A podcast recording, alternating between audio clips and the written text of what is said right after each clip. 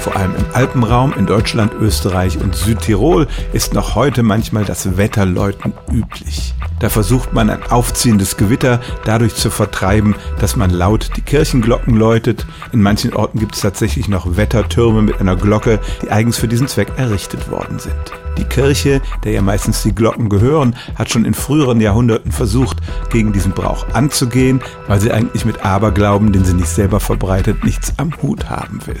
Aber das hat diesen Brauch nicht ausrotten können. Eng damit verwandt ist auch das Wetterschießen. Da hat man bis ins 19. Jahrhundert hinein versucht, durch den Knall dieser Explosionen zum Beispiel Hagelkörner zu sprengen, um die verheerende Wirkung eines Hagelsturms zu begrenzen.